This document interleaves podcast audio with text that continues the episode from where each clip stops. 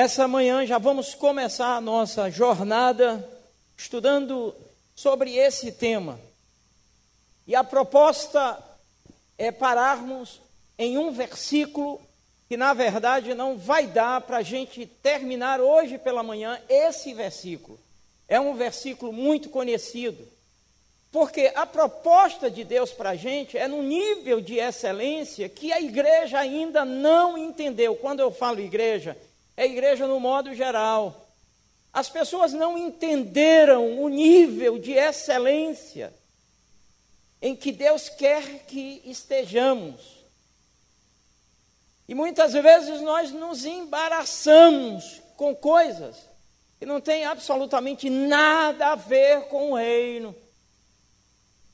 E ficamos e ciscamos no lugar de voar. E me desculpe a expressão, Muitas vezes comemos lixo no lugar de comer um bom feijão para quem gosta de feijão, ou uma boa pizza para quem gosta de pizza, ou uma boa lasanha para quem gosta de lasanha, caruru para quem gosta de caruru. A proposta de Deus para a gente é algo que nós precisamos estar em comunhão com Ele para que tenhamos o um entendimento. Se não estivermos em conexão com o Espírito Santo, nós não vamos entender o nível, esse nível que Ele quer que estejamos. Quero convidar você, já comecei a fazer a leitura na abertura do culto, Mateus capítulo 6. Eu vou fazer a leitura de alguns versículos, mas na verdade nós vamos estudar apenas um versículo hoje. Mas para que você entenda este versículo, eu vou fazer rapidamente alguns comentários sobre os versículos anteriores, para quando chegarmos no versículo que nós vamos estudar pela, é, por essa manhã, você tenha um entendimento melhor daquilo que o Espírito Santo quer para a sua vida e para a minha vida. Mateus capítulo 6, vamos começar pelo versículo 19. A minha versão, eu não gostaria de estar lendo nessa versão, mas eu peguei essa Bíblia lá em casa, antes de vir para a igreja, e quando cheguei eu vi que não era uma versão que eu gosto, mas nós vamos ler, e certamente você vai entender claramente o que a, palavra do Senhor quer dizer. Agora, eu quero chamar a sua atenção, porque algumas vezes a gente lê a Bíblia, mas não lê a Bíblia atento mesmo. Eu quero chamar a sua atenção para essa leitura. Olha como é que ela começa. Aqui na minha versão, na sua também deve começar assim. Não acumulem para vocês tesouros na terra. Vê, eu, eu quero te chamar a atenção para o nível de evangelho em que nós é, conhecemos e vemos por aí. Onde a traça e a ferrugem destrói, e onde os ladrões arrombam e furtam. Mas acumulem para vocês tesouros nos céus, onde a traça e a ferrugem não destroem, e onde os ladrões não arrombam nem furtam. Pois onde estiver o seu tesouro, aí também estará o seu coração. Os olhos são a candeia do corpo. Se os seus olhos forem bons, todo o seu corpo será cheio de luz. Mas se os seus olhos forem maus, todo o seu corpo será cheio de trevas. Portanto, se a luz que está dentro de você são trevas, que tremenda trevas são. Ninguém pode servir a dois senhores Pois odiará um e amará o outro, ou se dedicará a um e desprezará o outro. Vocês não podem servir a Deus e ao dinheiro. Portanto, eu lhes digo: não se preocupem com sua própria vida, quanto ao que comer ou beber, nem com seu próprio corpo, quanto ao que vestir. Não é a vida mais importante que a comida, e o corpo mais importante que a roupa? Observem, as aves do céu não semeiam, nem colhem, nem armazenam em celeiros. Contudo, o Pai Celestial as alimenta. Não tem vocês muito mais valor do que elas? Quem de vocês, por mais que se preocupe, pode acrescentar uma hora que seja à sua vida? Por que vocês se preocupam com roupas? Vejam como crescem os lírios do campo. Eles não trabalham nem tecem. Contudo, eu lhes digo que nem Salomão, em todo o seu esplendor, vestiu-se como um deles.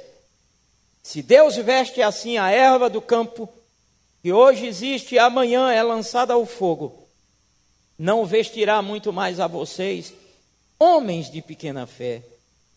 Portanto, não se preocupem dizendo que vamos comer, ou que vamos beber, ou que vamos vestir, pois os pagãos é que correm atrás dessas coisas.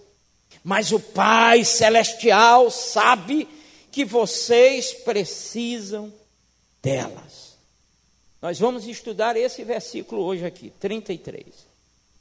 Busquem, pois, em primeiro lugar, o reino de Deus e a sua justiça, e todas essas coisas lhe serão acrescentadas. Nós vamos ficar apenas nessa parte. Busquem, em primeiro lugar, o reino de Deus. E nós vamos ficar apenas no buscar o reino de Deus.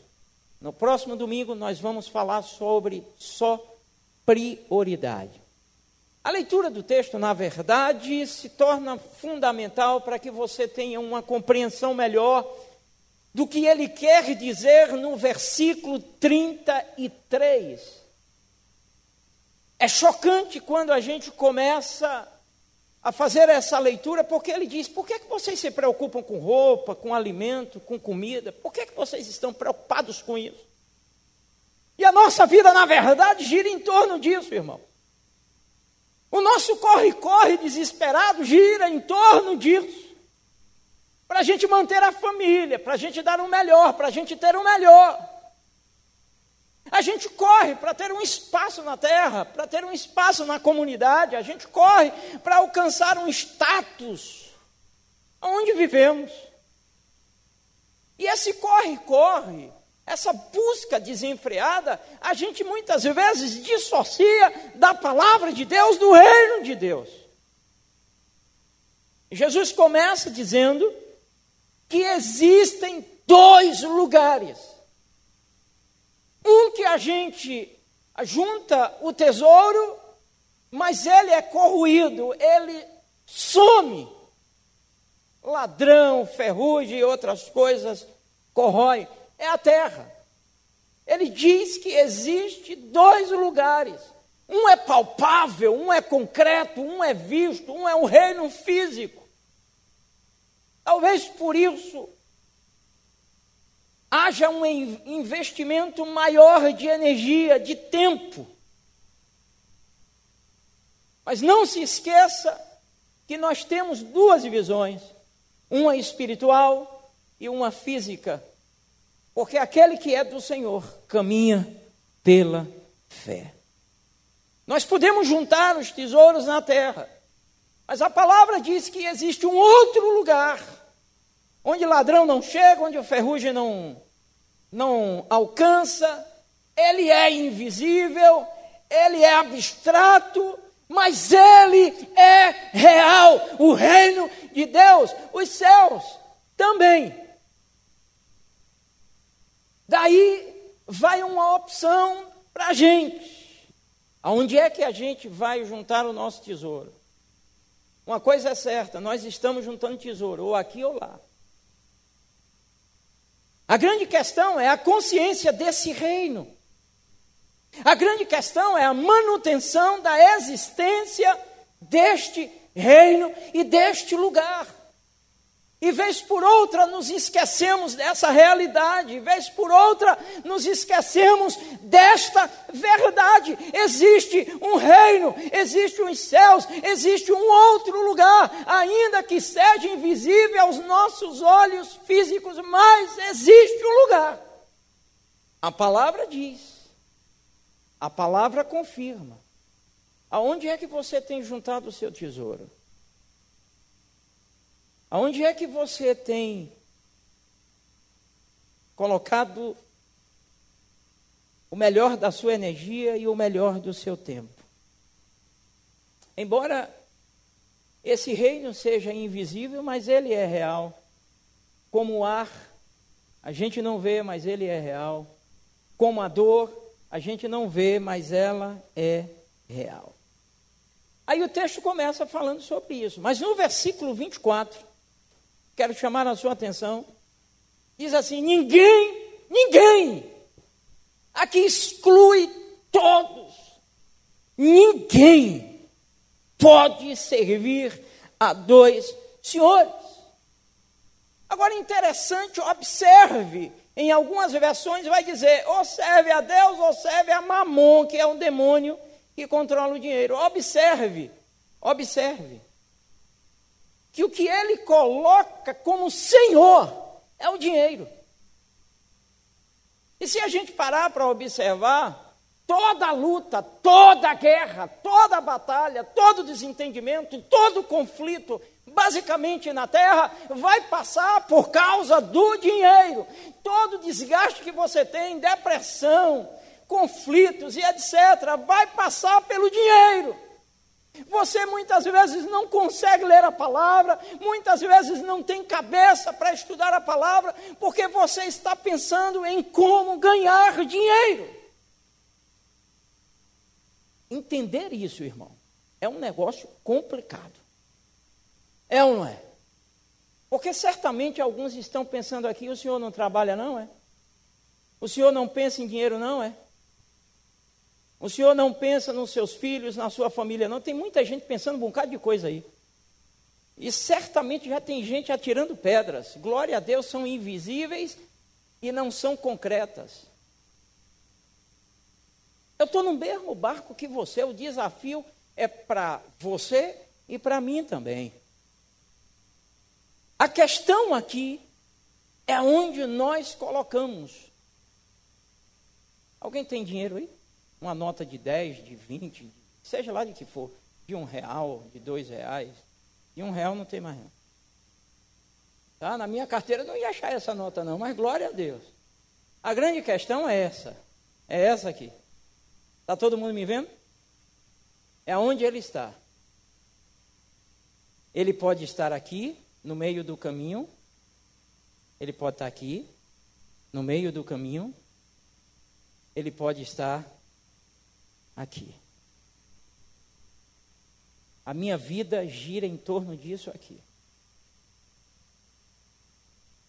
Quem comanda é Ele. Então, o meu tempo está para ganhar dinheiro.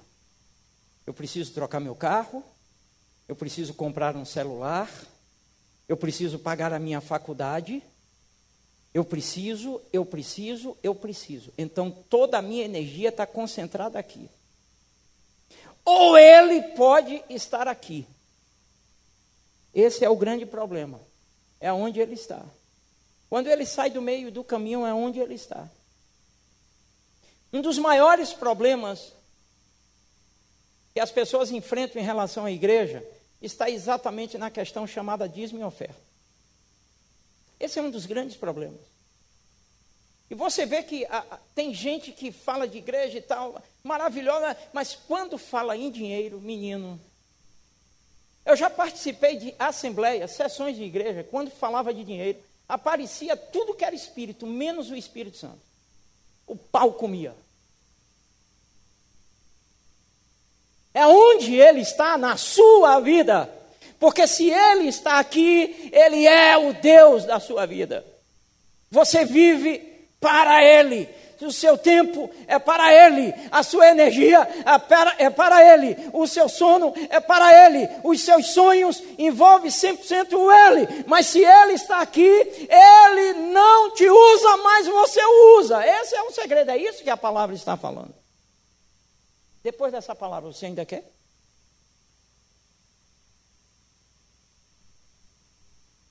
Obrigado, Gleidson.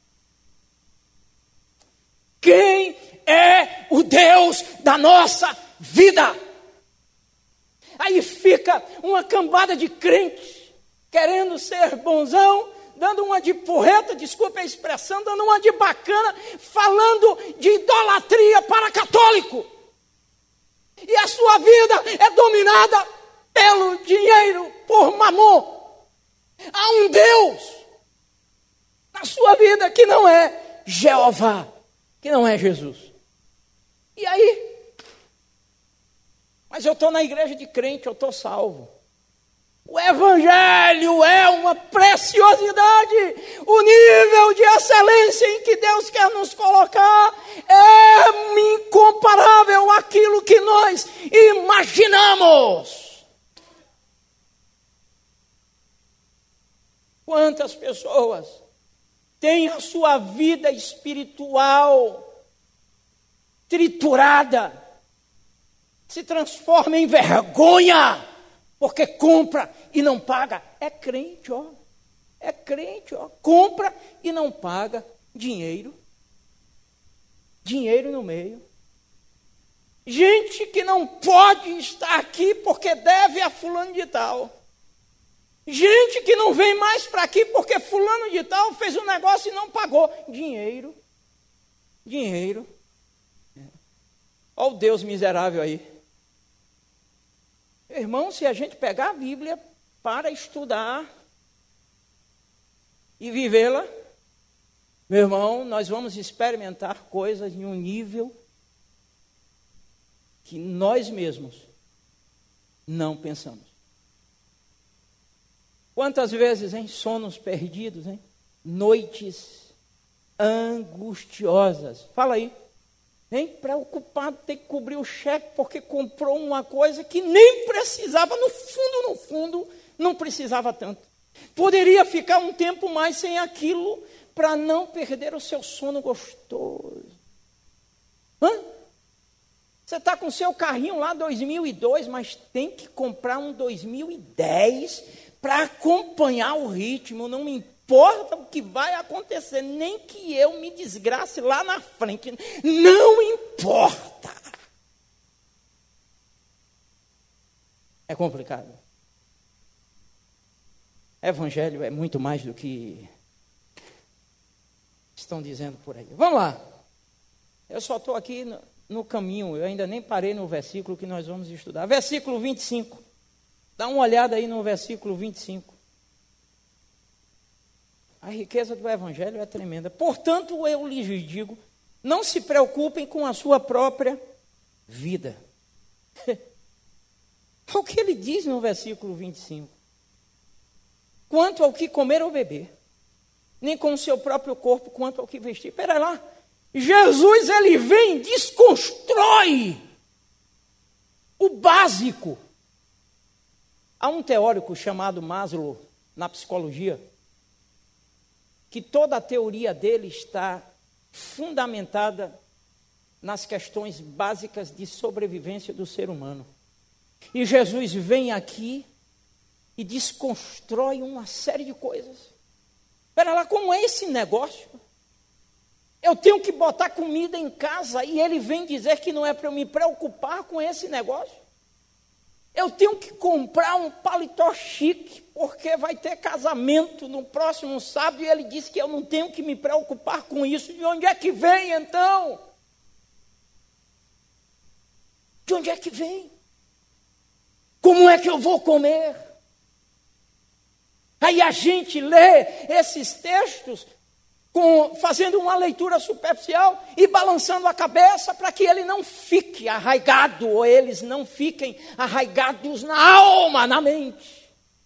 Mas é exatamente o que ele está dizendo, que nos falta é entendimento e decisão para descobrir o que é que ele está dizendo. Ele vai desconstruir essa paranoia nossa. Ele vai desconstruir essa paranoia maluca desse corre-corre infernal, dessa vida adoecedora. E você está adoecendo, e quando chegar aos 50 não vai ter nem saúde para desfrutar a loucura que você fez com a sua vida, com o seu corpo, com o seu tempo, porque você não vai poder mais desfrutar, porque você não tem saúde. E por mais dinheiro que você tenha, ele não tem como comprar a sua saúde.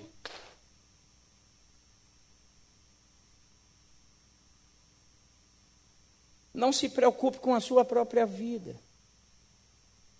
nem com o seu próprio corpo. Esse é um grande desafio. Jesus não está dizendo que a gente precisa agora ficar dentro de casa, vir para a igreja e passar o dia dentro da igreja ou dentro de casa orando, louvando. Não, ele não está dizendo isso. Não é isto que ele quer dizer. O que ele quer dizer é que isto não seja a prioridade na nossa vida é que a gente pode fazer isso sem isso ser a mola mestra da nossa vida, o ponto primordial da nossa vida. Se eu vou ter um carro zero quilômetro ou não, isso não vai me matar. Se eu vou ter uma roupa nova para o Natal, isso não vai me deixar depressivo.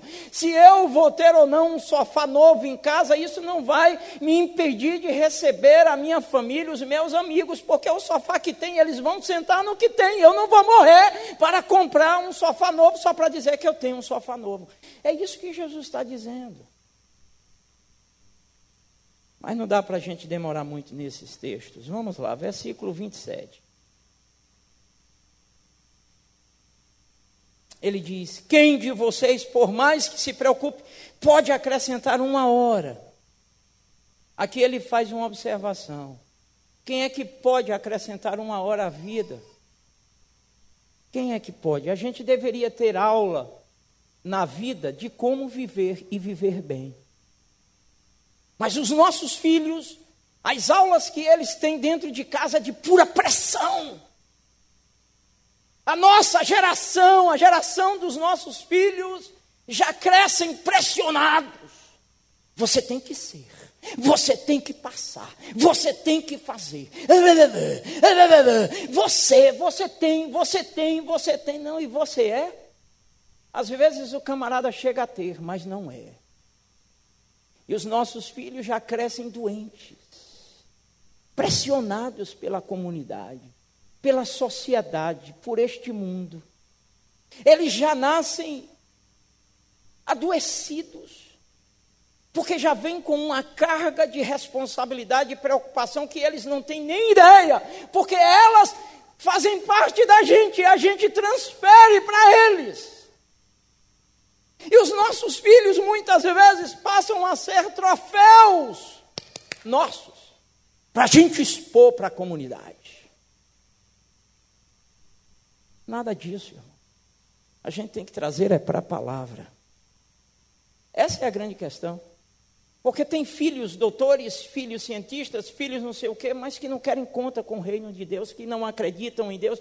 De que adianta você ter um filho em um nível lá em cima, mas perdido? E que adianta, irmão? E que adianta, irmão? Para quem crê em salvação, para quem crê em céu e inferno, para quem não crê, não faz a diferença. Mas ele aí faz uma pergunta. Ainda que vocês se preocupem com a vida de vocês, com o que vocês vão comer, com a roupa de vocês, me digam: quem pode acrescentar uma hora? Ele não fala de um dia, ele fala uma hora só. Quem é que pode acrescentar? Ninguém. Nem eu, nem você. Porque quem está falando aqui é o rei. Ele não está fazendo um convite a uma vida de comodismo, a uma vida de preguiça. Não é isso. Ele não está falando de uma vida inconsequente. Não é isso.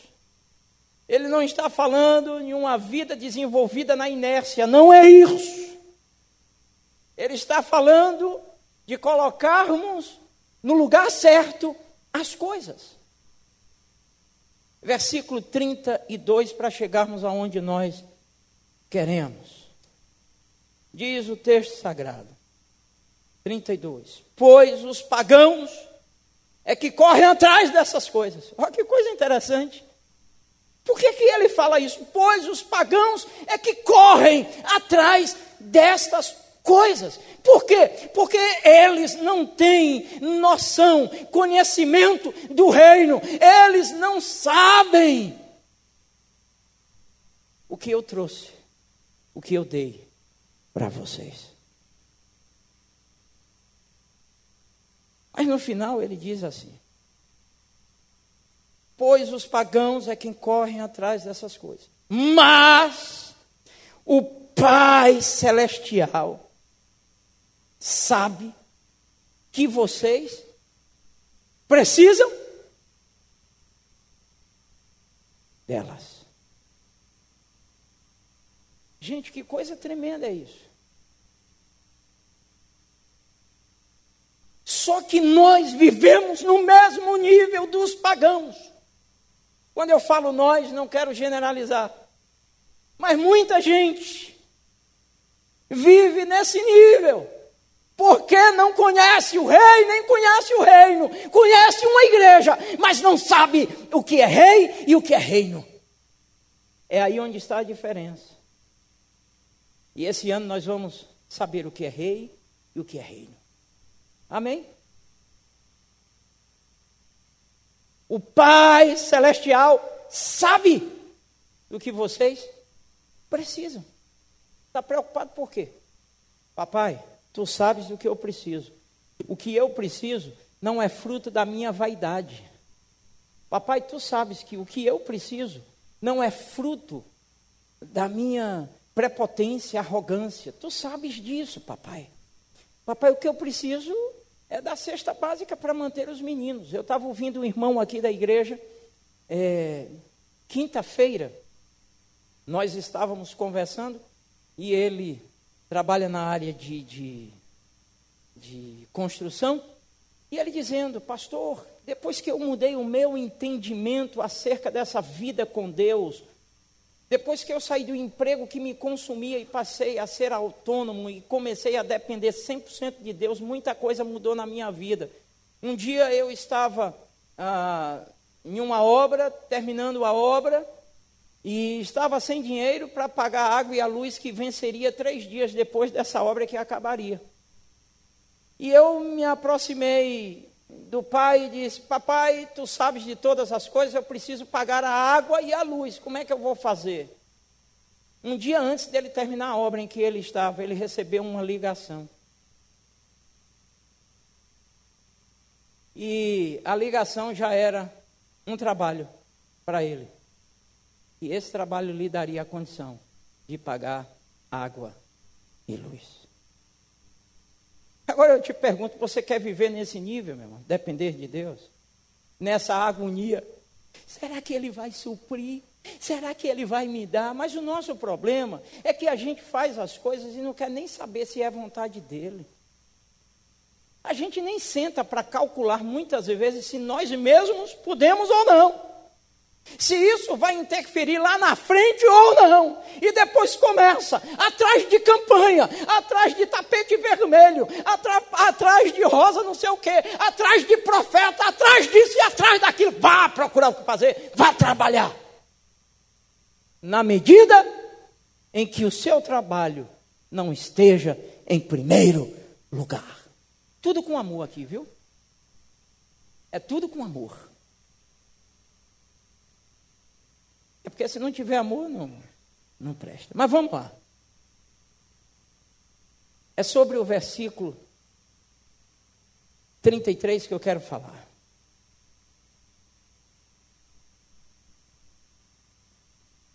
Buscar o reino de Deus em primeiro lugar. Busquem o reino de Deus Vamos tentar dissecar esse negócio aqui. Dá pano para manga, para saia, para calça, para vestido, para blusa, é muita. Tanto é que não dá para terminar hoje todo o versículo. Buscar tem que ter um desejo, tem que ter uma iniciativa nossa. Você precisa querer, você precisa ter a iniciativa. Busquem em primeiro lugar. O grande problema é que a gente nem coloca em primeiro lugar o reino de Deus, nem a gente busca. Tem gente que fala até bem de Jesus, mas não conhece nada do reino. E é por isso que fica trocando lixo por caviar. É por isso que acha e pensa que o que está na terra é melhor do que o que está por vir, dado de fato e diretamente por Deus. Eu não estou dizendo não quero dizer, irmãos, eu, deixa eu abrir um parêntese aqui.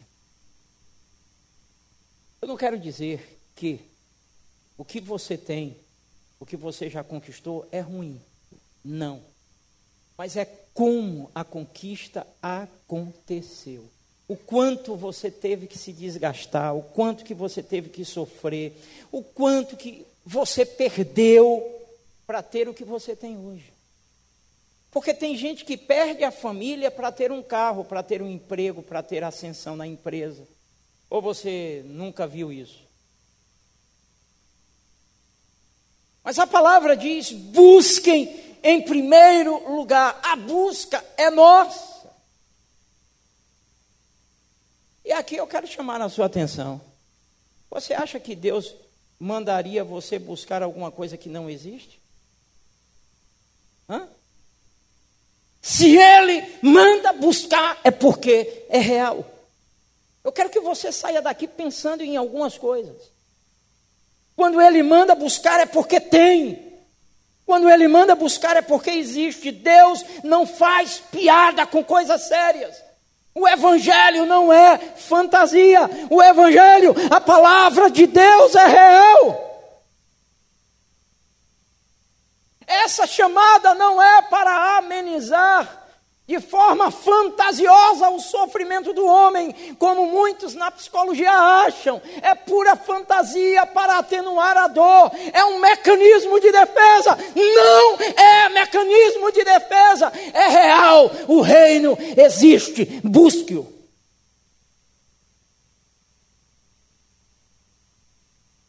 E aqui nós temos duas questões para uma solução. Primeiro, buscai o reino de Deus. Primeira questão: o que é o reino? O que é o reino de Deus? É essa compreensão que eu quero que a igreja tenha nessa manhã.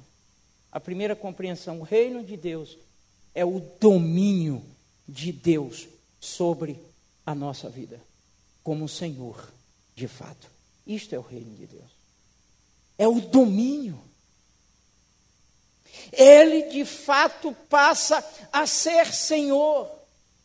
Porque em momento algum Deus estabeleceu igreja, Deus nos deu território. Quando aconteceu isso? Lá com Adão e Eva. Domina em todas as coisas, ele dá o território para o domínio, para a gente dominar para a gente reinar nesse território. Adão e Eva pecam, é quebrado o domínio. Nós temos uma questão séria que depois eu possivelmente vou estudar com a igreja, que é exatamente o sistema de governo. Porque a palavra reino, ela é bíblica. O governo de reinado é bíblico. Não há nenhum problema no governo de reino. O Brasil nunca, ou nós, nunca estivemos em um governo de reino. Os ocidentais têm dificuldade com esse estilo de governo, porque o que nós bem sabemos são das distorções que aconteceram no governo de reino, como acontece em todo governo. O problema não está no sistema, o problema está em quem governa. Há um momento que Israel tira Deus do domínio como rei e pede um homem. O grande problema, muitas vezes, por exemplo, na casa de muita gente que governa a casa, quem governa a vida ali daquela família, não é Deus, através de, mas é o marido, ele sozinho, ou é a esposa sozinha. Que venha o teu reino, que venha o domínio do Pai sobre nós e para nós. Tu está afim disso? De deixar Deus governar a tua vida de fato? Então, a primeira pergunta que a gente precisa fazer é essa: O que é o reino? O reino é o domínio. Eu tenho um rei, ele domina a minha vida. Então, para estar neste reino, este reino significa o domínio. E agora, o segundo problema que nós precisamos resolver: o que é que tem no reino? o que é que tem aqui nesse reino terreno? Vamos lá? Casa, carro, empresas, não é? Dinheiro. O que é que tem mais nesse reino? Hã? Comida, roupa. Vamos lá? Agora, todas essas coisas, elas existiram antes aonde? Me respondam, por favor. Todas essas coisas existiram antes aonde? Uma cadeira. Cadeira, cadeira. Existiu antes aonde? Hein? Me digam. Foi assim, ó. Foi assim, cadeira. Apareceu uma cadeira. Meu irmão, todas essas coisas que você vê hoje, elas existiram antes no reino espiritual, no abstrato. É um carro, o homem começou a pensar. Deus deu a criatividade, a sabedoria, ele começou a pensar e desenvolveu. E hoje nós temos um carro. No reino de Deus tem todas as coisas suficientes para a nossa sobrevivência, para a nossa vida. Por isso ele chama você para entrar no reino e prior, priorizá-lo. O que é que tem no reino? Esta é uma visão que muitos não têm, por isso o texto é invertido pela igreja, igreja no seu contexto geral. Buscam as coisas em primeiro lugar. Então, a pessoa, para estar no reino de Deus, precisa ter o seu carro, precisa. Procura fazer primeiro as coisas para depois entrar no reino de Deus.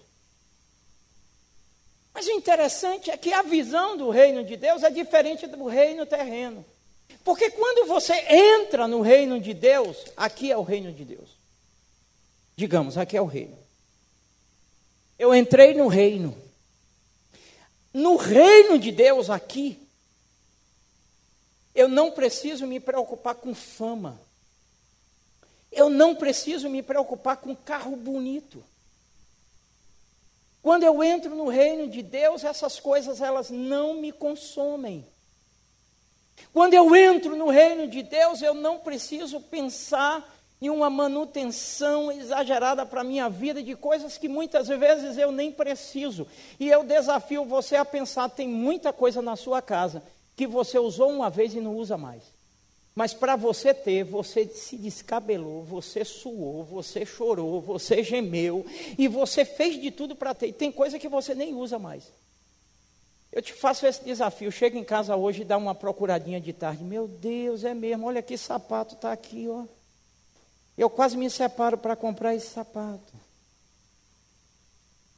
Aí você chega em casa, vai naquele lugar, naquela gaveta preciosa, pega uma argola e diz: ah, Nunca mais eu usei. E não posso usar, porque se usar, o ladrão leva até a orelha. Mas para você ter aquilo, você se descabelou, você fez tanta coisa para ter aquilo. Mas quando você chega no reino, você não está proibido, impedido de ter. Se Deus quiser, Deus te dá. Aí Deus diz assim: Ah, meu filho, eu quero dar uma fazenda para o meu filho. Aí ele dá a fazenda. Aí esse filho que ganhou a fazenda chama você e sua família para ir curtir na fazenda. E Deus te deu porque sabe que você não é ambicioso. Não quer só para você. Aí Deus, Deus olha para você e diz assim: Ah, eu estou vendo, esse carro do meu filho está dando dor de cabeça a ele. Eu vou trocar o carro dele. No reino de Deus tem carro, tem casa, tem fazenda, tem casa de praia, tem tudo. Por isso que ele diz: busque primeiro o reino, porque as outras coisas eu vou dar a você, porque eu sei do que você precisa. Porque, na verdade, uma boa parte da nossa vida a gente corre atrás daquilo que a gente não precisa. Por isso que a nossa vida se torna uma vida nojenta, cansativa, desgastante, depressiva e deplorável. Mas a gente teima a estar aqui, em um nível mais baixo. Porque é perigoso arriscar. E se Deus não quiser satisfazer o meu desejo, e se Ele não quiser me dar a moto que eu quero, e você já tem dois carros na garagem. Achei interessante, conversando também com o irmão, a alegria dele, a alegria daquele irmão. Vocês precisam ver a distância da casa dele para a igreja. Ele pegava a bicicleta, colocava um menino no quadro, a mulher na garupa e outro menino na garupa. Ou seja, são três. Vocês precisam ver a distância da casa do irmão. E ele vinha para a igreja. E quando a bicicleta dava problema, vinham de pé.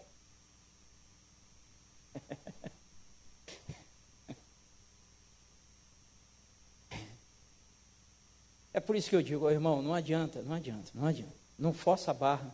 O cara pode ter 200 carros na garagem, mas se não tiver vontade de estar na comunhão contigo e na presença de Deus, ele não vem. Não adianta. Tudo é desculpa. Aí esse irmão estava compartilhando comigo a alegria dele. Mas o camarada estava tão alegre que ele disse assim: se parar aqui, eu já estou satisfeito. Ele comprou um carro 1980, 2002 um carro 2002. Felicíssimo. E ele disse: se parar aqui, para mim já está bom. Eu disse: rapaz, eu acho que não vai parar por aí não. Porque nós temos um pai que é exagerado. E no reino, ele é o dono da prata e do ouro. No dia que você entender, crer e colocar em prática, a sua vida vai mudar. É que fica doido, né? Eu fico pensando, desculpe a referência, e até vou fazer porque eu vi Cristiano aqui, não por causa de Cristiano, mas por causa da profissão. Mas eu fico pensando na vida dos representantes, que arriscam a vida na estrada, lutam, batalham, cada dia uma experiência nova, um cliente e tal, papapá. eu fico pensando nisso. Às vezes eu penso nisso. Você já pensou o camarada antes de sair, colocar o joelho no chão e dizer, tu sabes do que eu preciso? Então o que eu vou vender vai ser fruto da tua vontade. O que vai acontecer vai ser, eu vou dizer no final do dia, foi Deus que abriu porta. Já pensou que nível?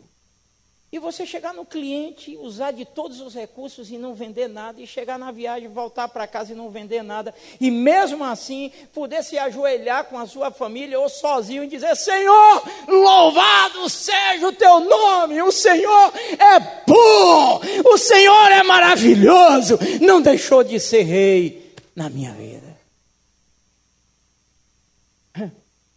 Mas a gente vive como um doido, inclusive dentro das igrejas. Tem gente que fica procurando onde é que tem um profeta que pode enriquecer. Tem gente que fica procurando uma profetisa ou um profeta que possa lhe dizer. É, menino, é uma necromancia miserável, é um, é um evangelho espírita terrível.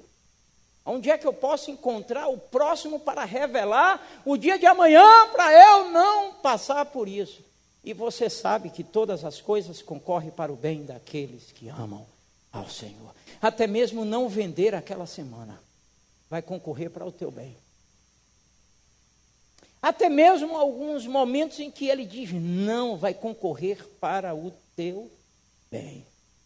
Então, o que é que tem no reino de Deus? Hã? No reino de Deus tem universidade, no reino de Deus tem roupa, no reino de Deus tem sapato, no reino de Deus tem dinheiro, no reino de Deus tem tudo que você precisa. Ele diz: não se preocupe com essas coisas, deixa que eu resolvo, a responsabilidade é minha. Esse nível é muito difícil, isso é evangelho. Mas vamos lá. O que, que significa buscar o reino de Deus? Hã? O que, que significa? Como é que a gente pode achar o reino de Deus? Deus não pede para a gente o que a gente não pode fazer. Amém? Então, se Ele diz busque, que você acha, é porque você pode. Se ele diz, se você buscar, você vai achar, é porque você pode buscar e você pode achar. Essa é a primeira questão. A segunda, o início disso está em uma palavra em Jeremias 29, 13. O início desse caminho está em Jeremias 29, 13. Vós me buscarei e me encontrareis quando me buscardes de todo coração. Aí vem a pergunta: Você tem buscado o reino? Por que você tem buscado o reino? Porque às vezes a gente busca não o reino, mas o rei. Porque estar no reino também tem implicações, a gente vai aprender isso. Estar nesse território tem obrigações e deveres. Porque o que as pessoas querem é o rei. O que o rei pode dar. O que as pessoas evitam é estar no reino. Por exemplo, nós estamos no Brasil, no território brasileiro. Um americano não pode chegar aqui e fazer o que a sua lei permite lá. Mas aqui é proibido. Os argentinos ah, recentemente tiveram problemas. Porque queriam fazer no Brasil como turistas o que fazem lá na Argentina. É proibido. E hoje à noite eu vou falar um pouco sobre isso, porque as pessoas querem chegar no reino de Deus e fazer o que elas acham que pode fazer. Não, não, não, não, não, não, meu irmão. Aqui é a igreja, mas em primeiro lugar é o reino de Deus. Vá fazer o que você quer fazer na sua casa, aqui não. Você quer vir mal vestida? Você quer vir nua para a igreja? Fique nua na sua casa, ninguém quer ver seu corpo aqui não. Aqui é reino de Deus. Aqui é mais do que uma igreja. A igreja é a embaixada desse reino. Não confunda, porque nós não colocamos a nossa visão em igreja, a nossa visão está no reino de Deus. A ideia é simples. Então não venha com essa conversa furada. E hoje à noite eu vou descer a madeira. E se não quiser ouvir e receber a madeira, não venha. Eu já estou lhe avisando.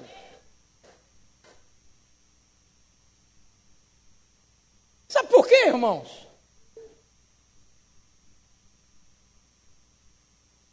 Porque a pessoa chega lá fora e diz: essa igreja intolerante, cadê o amor? O amor, coisa nenhuma, meu amigo. Sociologicamente falando, em todo grupo que você chega, tem uma organização. Você chega no meio do PCC, tem uma organização. E se você quiser ser honesto no PCC, você é expulso. Porque lá não lhe cabe. Então, se você não quer o reino de Deus, aqui você não é expulso, mas você também não é bem-vindo. Se você vem para cá como lobo, você não é expulso, mas também você vai receber cadeirada.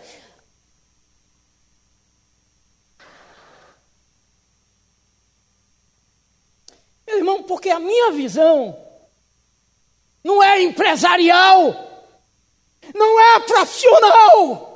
A minha vida está para o rei e para o reino, e eu me desgasto para o rei e para o reino. Eu não estou brincando de igreja, é a minha vida que está em jogo.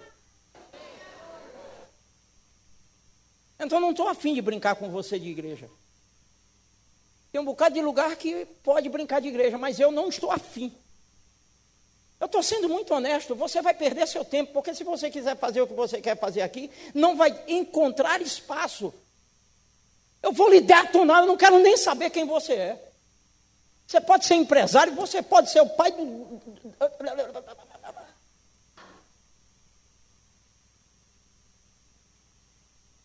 Eu gosto de ser muito honesto para que ninguém fique enganado. E você pode até tentar. Agora a gente vai ter embate. Vai. Nós vamos ter encrenca. Eu só sou pequeno. Mas eu tenho uma armadura, meu irmão, que não é dada por homem. E eu tenho convicções que não foram forjadas em seminários. Que não foram forjadas em universidade. Eu tenho convicções que foram forjadas na palavra de Deus. Se você parar para observar, buscar o reino não é uma sugestão de Jesus. Buscar o reino é uma ordem.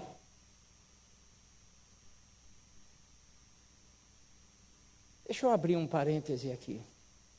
Muita gente não me conhece. Pensa que me conhece porque me vê.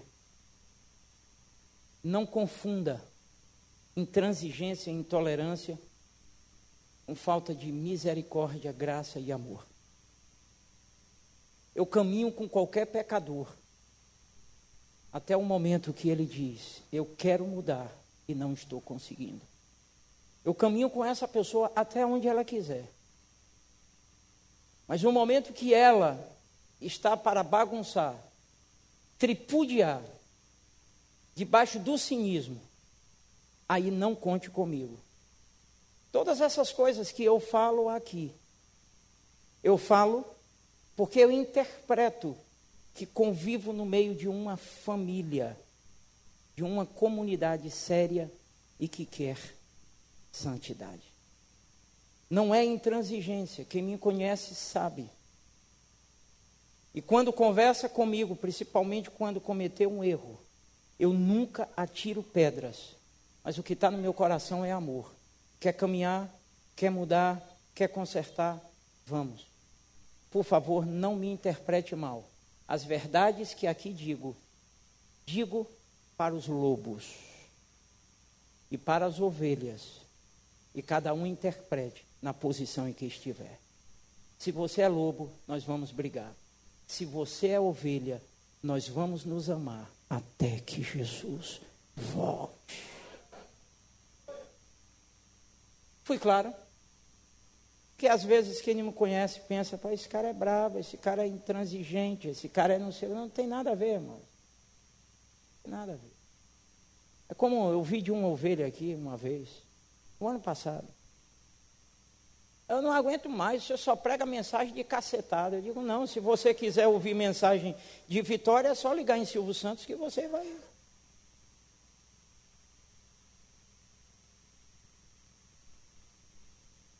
Buscar o reino de Deus não é uma sugestão. Buscar o reino de Deus é uma ordem. Buscai em primeiro lugar o reino de Deus e a sua justiça. E duas parábolas vão refletir muito bem como deve ser essa busca. Nós vamos encontrar lá em Lucas capítulo 15, que é a parábola do pastor que vai atrás da ovelha perdida e a parábola da mulher que perde a dracma dentro de casa. A nossa busca está em consonância, ressoa, tem um eco nessas duas parábolas. Porque esses dois buscam até encontrar. Este deve ser o nível da nossa busca: buscar o reino de Deus até encontrar. Eu quero concluir só com essa palavra: busca. Buscar o reino de Deus. Você pode buscar alguma coisa. Você pode procurar alguma coisa. Você pode, algum momento, querer procurar um livro que fale sobre arqueologia bíblica. Um exemplo. Aqui é um exemplo. E você sai procurando nas livrarias e procura na internet e tal, papapá, papapá, e você encontra. Não encontra em feira, encontra no Rio de Janeiro, faz o pedido via internet, o livro chega. Você buscou e encontrou. Isso quer dizer alguma coisa? Hã? Quer. Quer dizer que você buscou e encontrou, só isso. Mas a, o simples fato de buscar não significa tudo. Porque essa busca, ela é extensiva. Buscar aqui significa também estudar. Você tem que entrar no reino, você tem que buscar o reino, e na medida que você o encontra, você começa a estudar o reino, as leis do reino, as ordenanças do reino, os princípios do reino, o rei do reino, as coisas do reino, a economia do reino. É assim que nós fazemos na vida natural. Vejamos no Salmos capítulo 1, versículo 2.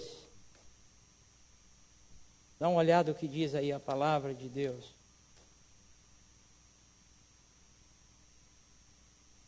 Salmos 1, verso 2, diz assim: Ao contrário, sua satisfação está na lei do Senhor, e nessa lei medita dia e noite. Ao entrar no reino, a gente precisa conhecer a constituição desse reino. A constituição do reino dos céus é a palavra de Deus. E crente dessa geração não conhece palavra de Deus. Onde foi falado aqui na formatura do IBGA. Eu achei interessante que o formando que pregou na noite disse o seguinte, dando risada, o irmão Paulo. Irmãos, é engraçado. Nós não estamos aqui nos formando para receber um título, para acrescentar dinheiro na nossa conta bancária, para acrescentar status na nossa vida, mas nós estamos nos formando e passamos dois anos sentados estudando a Bíblia só para conhecer a palavra de Deus. É interessante isso. Para conhecer a constituição desse reino para saber qual é a vontade do rei, para saber qual é o caminho que eu devo trilhar, para saber o que, como eu devo me comportar. E daí vem exatamente esse grande conflito que as pessoas lá fora não entendem e algumas outras que estão dentro da igreja querem empurrar de goela abaixo na gente e a gente não vai aceitar em hipótese alguma. Não dá para aceitar. Porque a nossa vida deve ser trilhada pela palavra de Deus. É a palavra de Deus quem dita. E muitas pessoas estão colocando os seus argumentos acima da palavra. O argumento de Nietzsche, o argumento de Karl Marx, o argumento não sei quem, o argumento. Não, meu irmão, o que prevalece na igreja é a palavra de Deus. A palavra de Deus diz o que sobre isso? Ontem. Mas muita gente pega a própria palavra para a sua própria condenação e a interpreta sem nenhum fundamento, sem nenhum conhecimento. Como bem disse o pastor Wellington, existem abismos entre nós e a palavra: cultura, língua, espiritualidade, território, enfim. Achou, socorro? Ok. Então, o que nós precisamos é estudar a palavra de Deus. Por que é que eu coloquei e permiti que existisse BGA aqui, irmão? Hã? Por quê? Porque a responsabilidade é grande. Quantos pregadores a gente recebe? Nem sempre, nem sempre não. Nunca eu sei o que é que o pregador vai pregar.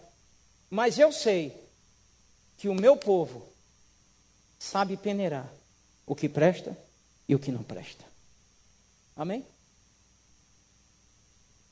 Vai lá, Deus o livre, está amarrado em nome de Jesus, esconchembrado, neutralizado, tudo que você pensar, tudo que é errado. Mas digamos que eu me levante com uma heresia e traga aqui para a igreja. O que é que a igreja vai fazer?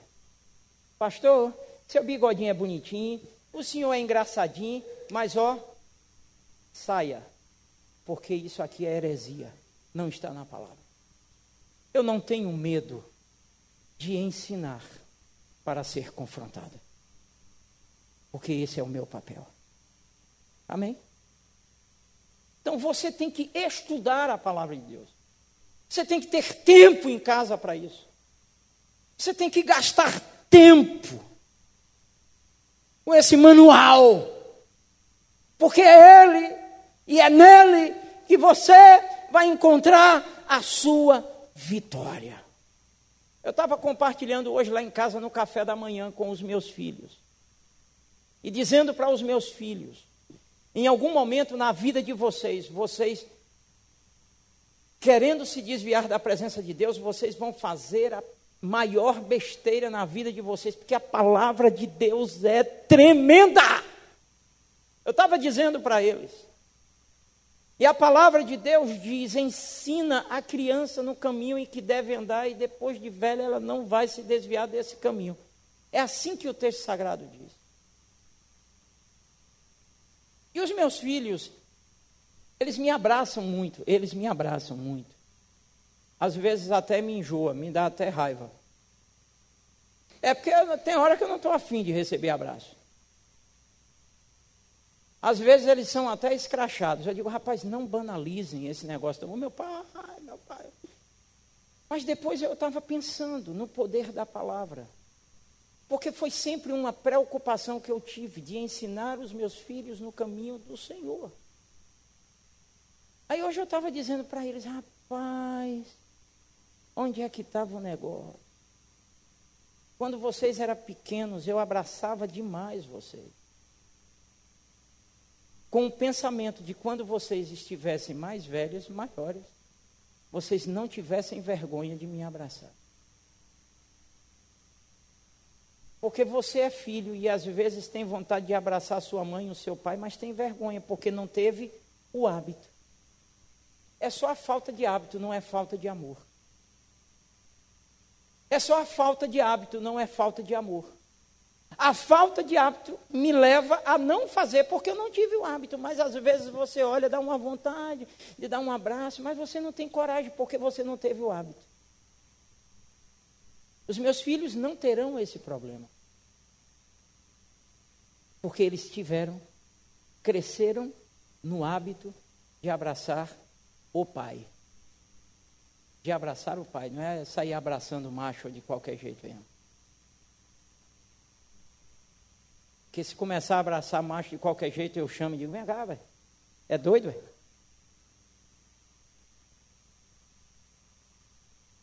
A propósito, eu vou falar agora de manhã, você que não vem à noite, você já vai ficar sabendo. E vamos parar com esse negócio aqui dentro da igreja, viu?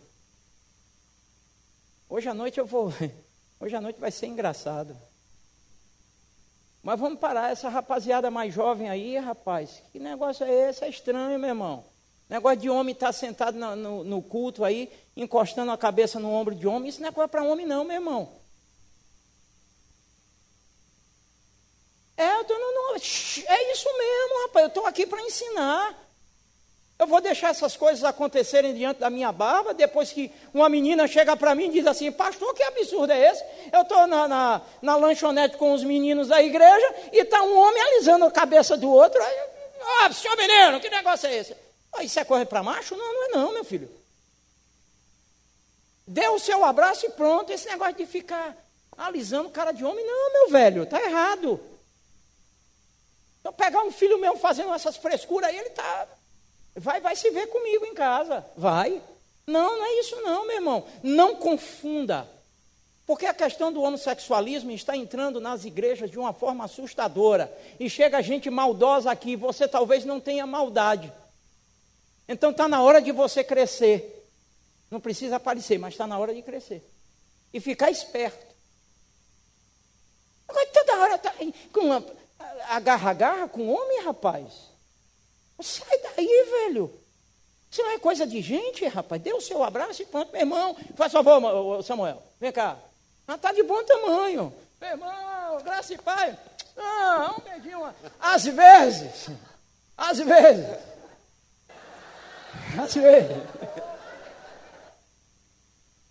Mas vem cá, vem cá, vem cá, não terminei não. Hoje à noite tu vai estar aqui?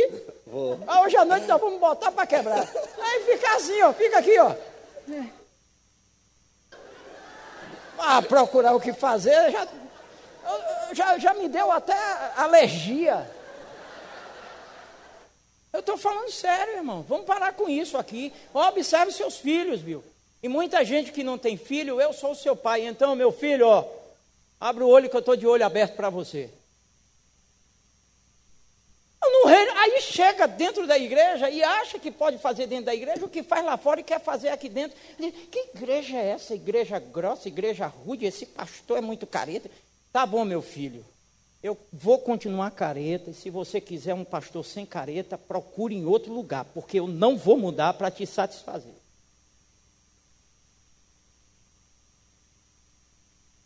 Eu não sei quantos membros vão ter aqui.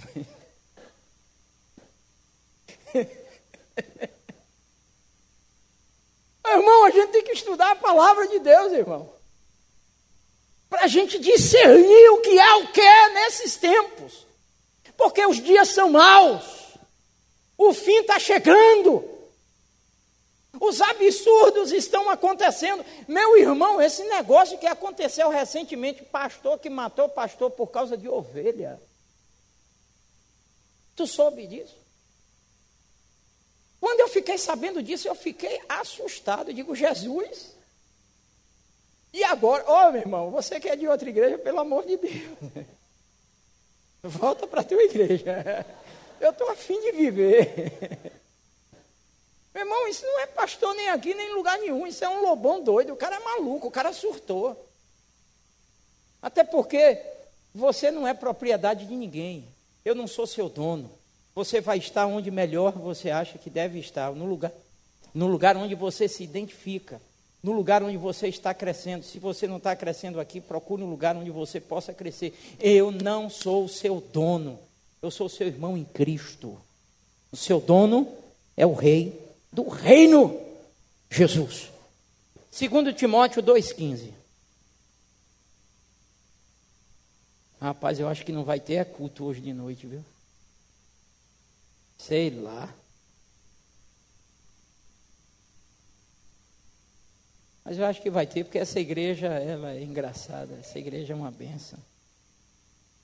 Segundo Timóteo 2,15, a palavra do Senhor diz assim: Procure apresentar-se a Deus aprovado como obreiro que não tem do que se envergonhar e que maneja corretamente a palavra da verdade.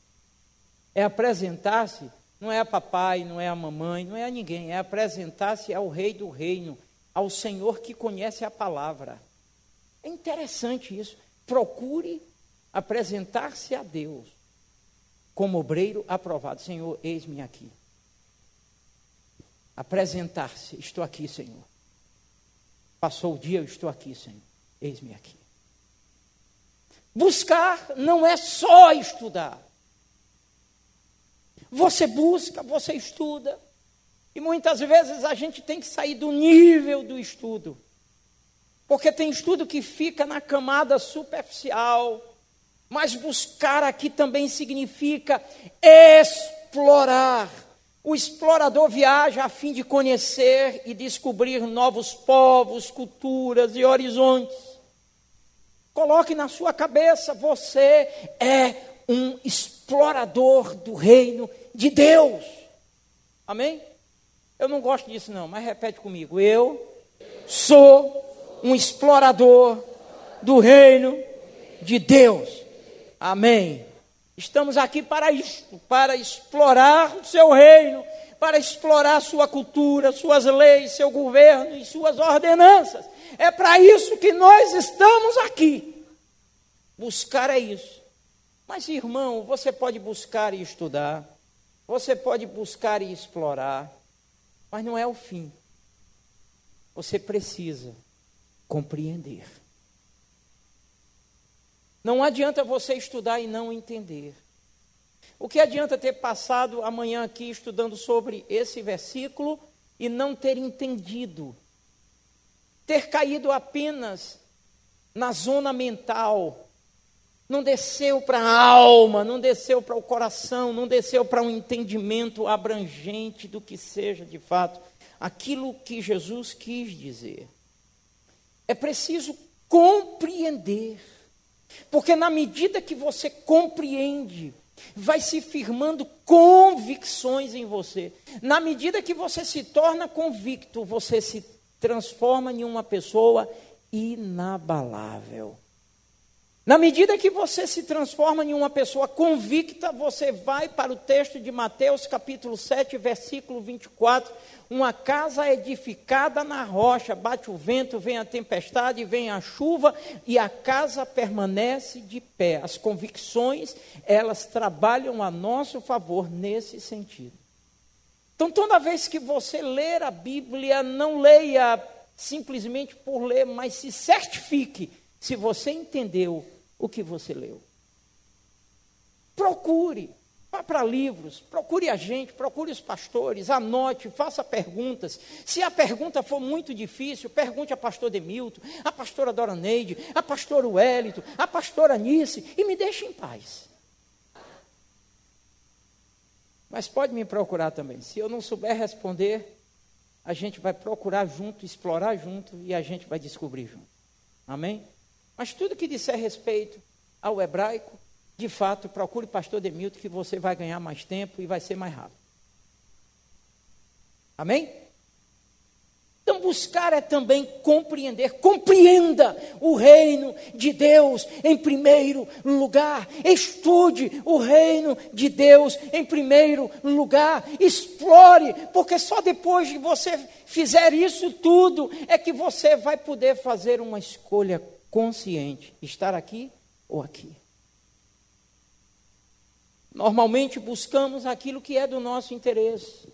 Ninguém passa meditando horas em algo que não é do seu interesse. Ninguém gasta tempo lendo alguma coisa que não é do seu interesse. Então pense nisso. Se você não tem meditado, explorado, estudado a palavra de Deus, é porque ela não tem sido do seu interesse. E eu quero te perguntar: o que é que estimula você a se levantar pela manhã? Responda para você. A busca, diz a palavra, deve ser em primeiro lugar. O que é que isso significa? Isso significa conferir-lhe o mais alto valor. Significa considerá-lo antes de tomar qualquer decisão na sua vida. É esse nível de excelência que Jesus quer para mim e quer para você. Está afim? Seja bem-vindo ao reino de Deus.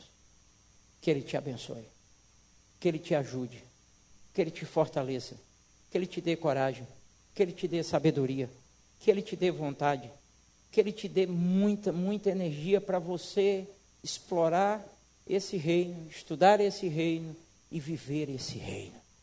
E que você viva e desfrute do reino de Deus. O que é que tem no reino de Deus?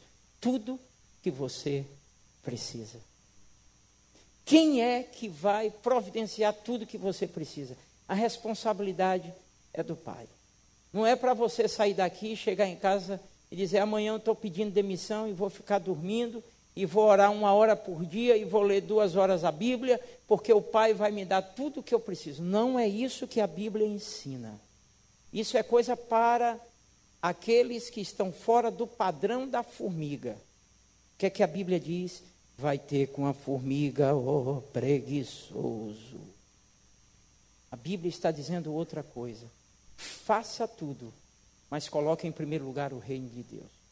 Porque em colocando em primeiro lugar o reino de Deus, você vai deixar de fazer muita coisa que você iria fazer, que iria desgastar você, levar você a perder tempo, perder energia, perder alegria, perder o ânimo.